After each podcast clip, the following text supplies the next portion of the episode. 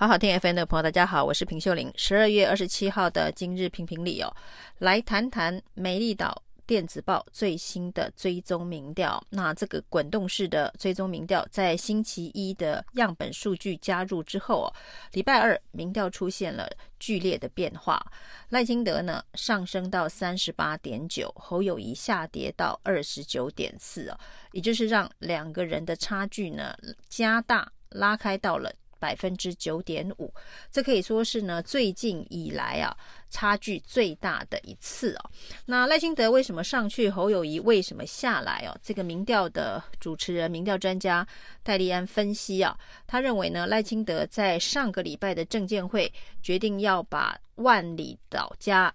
信托公益信托，然后呢未来作为矿工纪念生活馆之后，整个。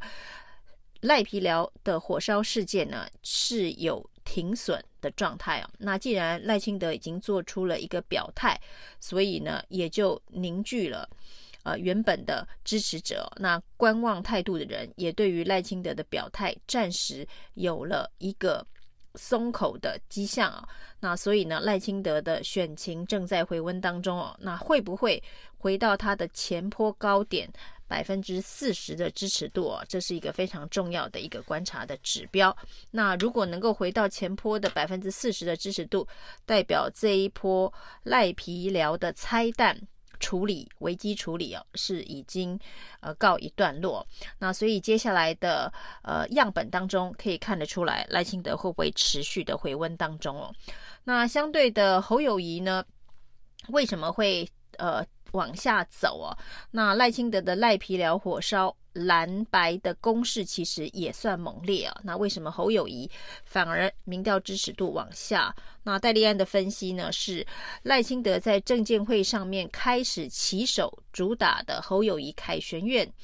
的这个包租公形象哦，造成了一定程度的伤害啊。那特别是三十到三十九岁，那有租屋的经验的相关的。比较年轻的族群呢、啊，那对于凯旋苑这样子的一个呃学生宿舍，每个月一万六千块高租金的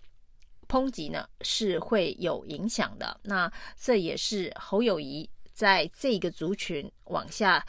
走跌的一个关键的因素，所以凯旋院事件会不会持续的发酵，那也就会看出侯友谊的民调会不会持续下滑。那除了这个凯旋院事件之外哦，因为周末呢，柯文哲在南部在屏东的这个造势啊，屏东跟冈山的造势活动可以说是呃相当成功哦。那所谓的小草革命，感觉好像也呃。凿出了一片天地哦，那这个部分呢，呃，对于松动侯友谊在高频的支持度呢，也有一定程度的影响哦。这是在交叉分析里头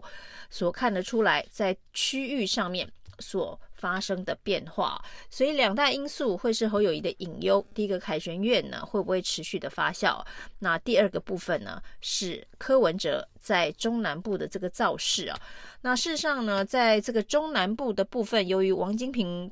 成为这个国民党大团结最后一块拼图之后，可以说是非常的用力的奔走，包括了所有过去挺郭的一些重要的派系头人。以及呢，连甚至连挺蔡英文的农田水利会的前会长黄金春呢、哦，通通都倒戈。那这对于整个基层组织陆战来讲啊、哦，可以说是呃拼了一块蛮完整的这个作战部队哦。所以有关于中南部被柯文哲撼动这件事情的影响哦，可能可以呃在王金平的操盘之下呢，能够在掌控之中。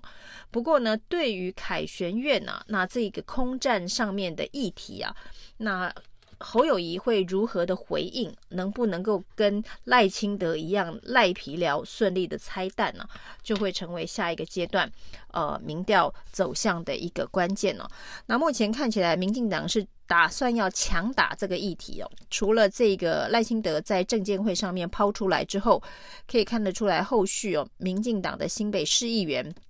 连番上阵啊，还有赖清德竞选这个办公室啊，那也拍了非常多的 CF 广告，在以再怎么野蛮，过去成功的经验呢，那要复制再怎么好野，再怎么喝呀。啊，也不能够剥削学生哦，把这个文大的凯旋院称为剥皮寮，那坑杀学生等等，那甚至还有网红直播主也到了这个凯旋院的门口去直播，那看来整个事件是希望能够复制。赖皮寮所引发的这个热潮，那只是说凯旋院能够引发像赖皮寮一样的这个热潮的话，它有两个呃比较困难的点呢。一个，这个凯旋院不是新案啊，它是旧案，它是二零一八年的时候，侯友谊参选新北市长的时候呢，当时就打过一波，当时叫做大群馆呢，是文化大学呃租用的宿舍。那只是后来呢，这个侯友谊的太太跟文化大学解约了，委托给外面的物业租赁管理公司新售，呃，来做处理哦。所以他现在已经不是单纯的学生宿舍，不是由文化大学所提供的，而是呢外面的物业管理公司啊，那有意要租用这个房间的。可以向物业公司租用，那不一定具备文化大学学生的身份哦。但是以这样子的一个产品来看呢，大部分的住户当然还是文化大学的学生。那至于这个有关于房租的部分啊，那单人房、双人房是现在的格局哦。那过去的这个房租比较便宜，八千块呢，是因为是四人房啊。那四人房改成双人房跟单人房。那这个租赁管理公司呢，为了要维持一定的固定的收入，显然势必必须要提高房价。那当然也做了周边的措施的补强啊，不管是这个保全啦、监控啦、光纤啦等等啊。那这当然是租赁管理公司在成本效益的考虑之下所做出的一个定价跟选择啊。那不过对于他大部分都是学生租客来讲啊，会让大家觉得，呃，那对于学生。是不是能够有特殊的这个照顾？那当然，以租赁管理公司的角度来看，它就是市场机制，将本求利啊。那当赵少康会喊出说“嫌贵就不要租啊”，那这样的说法会让大家觉得似乎呢，这一个侯康配对于学生权益啊，并没有特殊的。关照啊，那之前所说的这个减免学费啦等等，呃，对于年轻人提出的相关的政策，恐怕都会在这一句“嫌贵不要租”的说法当中，通通都破功啊。那“嫌贵不要租”，这可以说是赵少康，呃，对于回应这个议题上面的一个蛮大的失言呢。那比他之前在证监会上面喊错老大，恐怕还严重啊，因为这对于学生来讲，会是一种。呃，相当呃不好的观感呢、那除了这个之外啊，这个包租公的这个形象也是现在民进党强打 CF 里头啊、广告里头强打的这个诉求。那打的当然不是啊所谓的违法跟违建。外赖皮聊这一个蓝营主打的违建违法的概念不一样啊，这个包租公主打的是社会形象啊。那呃，特别是这个包租公的这个对象，租客的对象是相对比较弱势的学生的时候，那就会在社会观感上面形成一定的影响。那显然，这个民调的这一个影响性也让侯办。有警觉到，如果事件持续的扩散下去哦，搞不好会变成这个赖皮疗二点零哦，真的变成了剥皮疗了。所以侯办呢也会大动作的开记者会反击哦。那由这个侯友宜的太太任美玲，因为这个资产是任美玲的，呃。提出一张说明的手写信哦，不过这个回应当然也可能跟这个任美玲的个性比较低调有关哦，并不是亲自出面开记者会。那侯友宜也不会出席这个记者会哦。那说法是说，这是二零一八年前就打的旧案，是交由侯办的发言人来对外说明哦。那当然呢，现在的定调的版本呢，就是呢，凯旋院的资产呢是这个任美玲在结婚之前就继承的土地。那只是呢，在这个发后来发生了这个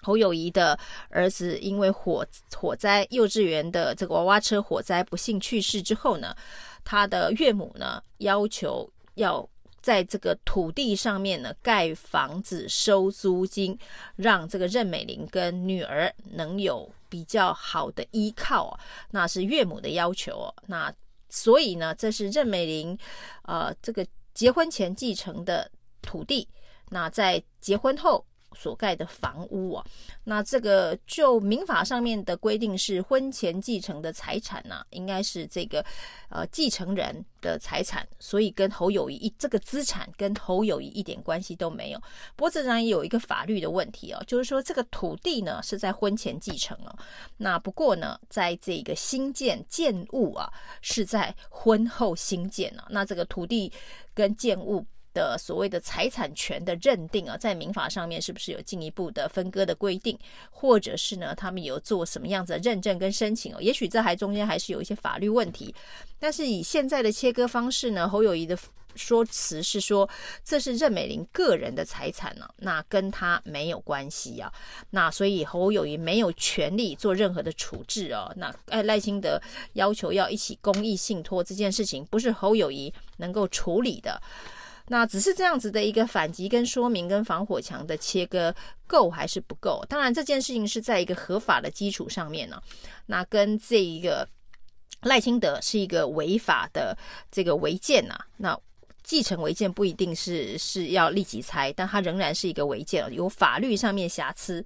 的一个继承违建呢、仍然是有所不同，只是对于一般的人民来说，一般的百姓来说，呃，对于总统候选人的要求，恐怕不是以合法，呃，作为一个呃要求的标准呢、大家对于政治人物，特别是高到国家层级的这个政治人物的要求，呃，显然跟一般平民百姓只要合法守规矩就够了，会有点不一样。这所谓的社会观感的分数啊。呃，对于人设是蛮重要的，这个点侯办可能必须要进一步的评估，因为这个凯旋院的事情啊，跟呃万里赖皮聊的事件是一样的，它是不是竞选团队能够帮你处理跟回应的？因为它是家事啊，那是家里的事，它等于是这个穿透了。打穿了所有议题的防护罩，不是团队能够处理哦，因为都是个人候选人个人的这个问题，个人的问题只能由个人来面对跟处理哦。那由竞选办公室统一说明，呃，理论上这个还可能会出现各种不同的续集，而续集的程度呢，最后恐怕还是得侯友谊出来亲自一次呢。把所有的事情啊做一个定调跟处理。那至于要在哪里作为停损点，这恐怕事先也必须要有好几种版本的沙盘推演哦，以免措手不及啊。以上今天评评理，谢谢收听。